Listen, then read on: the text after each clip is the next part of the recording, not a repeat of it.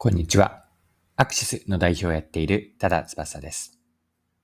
今回は B2B のマーケティングを取り上げるんですが、B2B のマーケティングが社内で機能していないマーケターの孤立という話を取り上げるんですが、そこから学べることを掘り下げていければと思っています。よかったら最後までぜひお付き合いください。よろしくお願いします。はい。今回の背景なんですが、ある記事を読みました。記事のタイトルは、組織からの孤立、ザ・モデルの導入。初心者 B2B マーケターがぶつかる課題と解決策。この記事、前編と後編に分かれているんですが、今回は前編の方を主に取り上げます。この記事というのは、マーケティンによる、えー、記事です。記事では B2B 企業でのマーケティングの定着や他部門との連携がうまくいかず、悩むマーケターに向けて実践的なアドバイスを解説しています。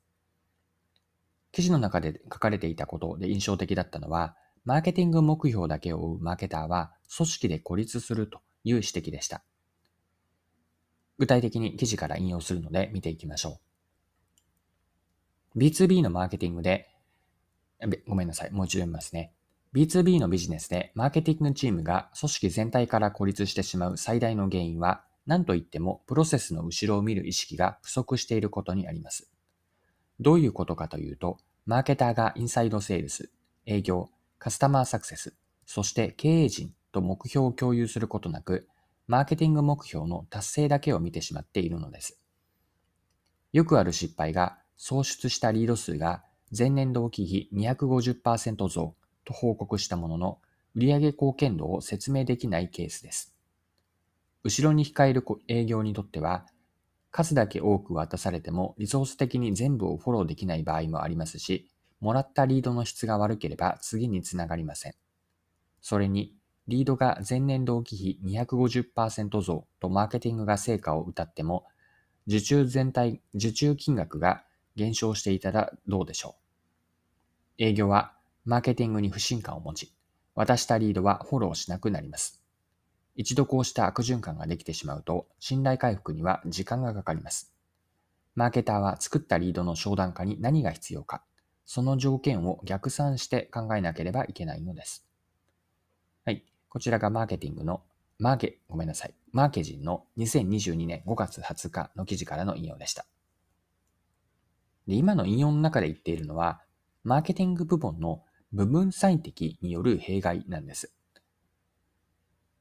B2B マーケティングの主な役割というのは、リード、見込みのお客さんですね。見込み客の獲得というリード獲得なんです。ここで言っているリード客、見込み客というのは、商談ができて、案件につながりそうな見込み客のことです。これを B2B マーケティングでは、デマンドジェネレーションと表現したりします。マーケティング活動を通して営業部門に角度の高い顧客、このお客さんは良いお客さんになりそうだということを渡す。これをやっているというのがデマンドジェネレーションのところです。とはいえ、デマンドジェネレーションというのは事業全体で見れば全体プロセスの一部に過ぎないんですよね。リードを作るマーケティングの後にも後工程として続いていくことがあります。事業で目指すのは営業が契約につながり、実際に案件が回り、売り上げを得ること、ここまでが事業全体にかかっていくプロセスになっていくわけです。こうしたマーケティングにとっての後工程の意識がマーケティング側で足りないと部分最適の弊害が起こります。マーケティングが部分最適を追求してしまうことによって単にリード数を最大化させることというのが目的化してしまうわけです。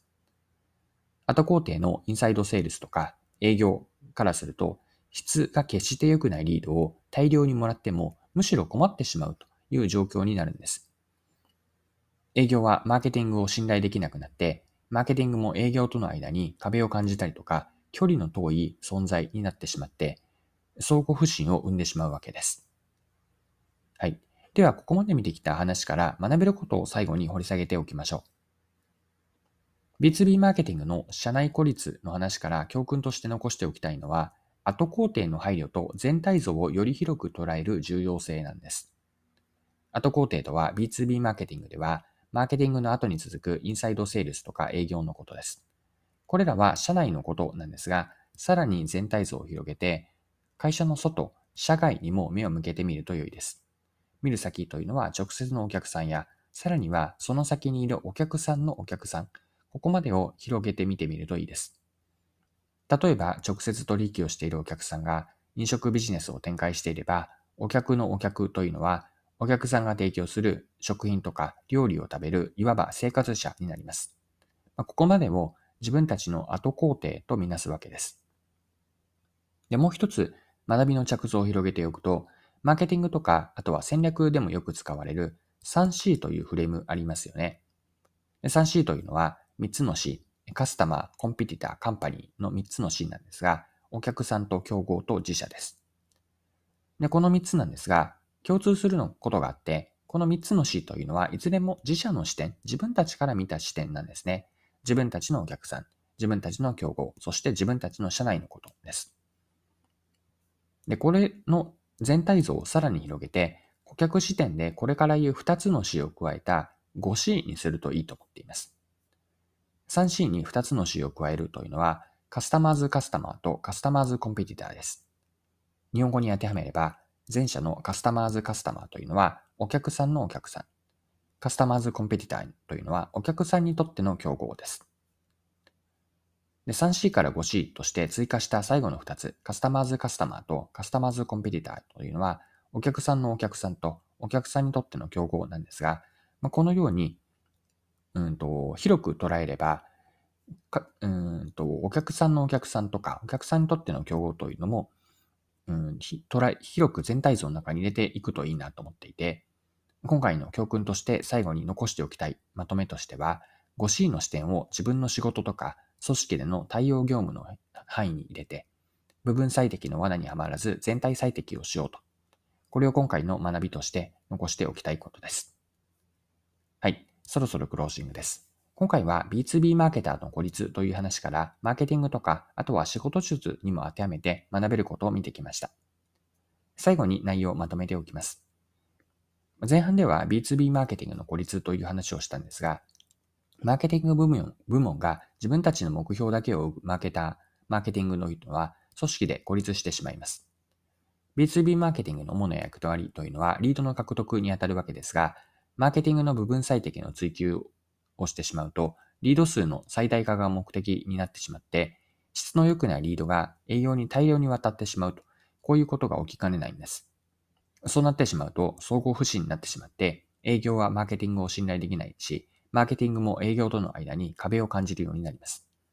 まあ、そこでどうするかなんですが、後工程を配慮して、その後工程の全体像をより広げてみようと。これを学びとして捉えました。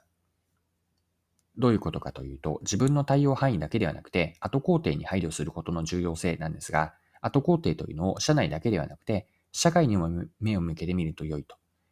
3C から 5C へという着想をつなげたんですが、直接のお客さんの先にいるお客さんのお客さんとか、お客さんの競合にまで視野を広げて、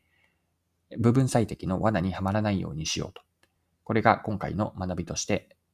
強調しておきたいことです。今回も貴重なお時間を使って最後までお付き合いいただきありがとうございました。それでは今日も素敵な一日にしていきましょう。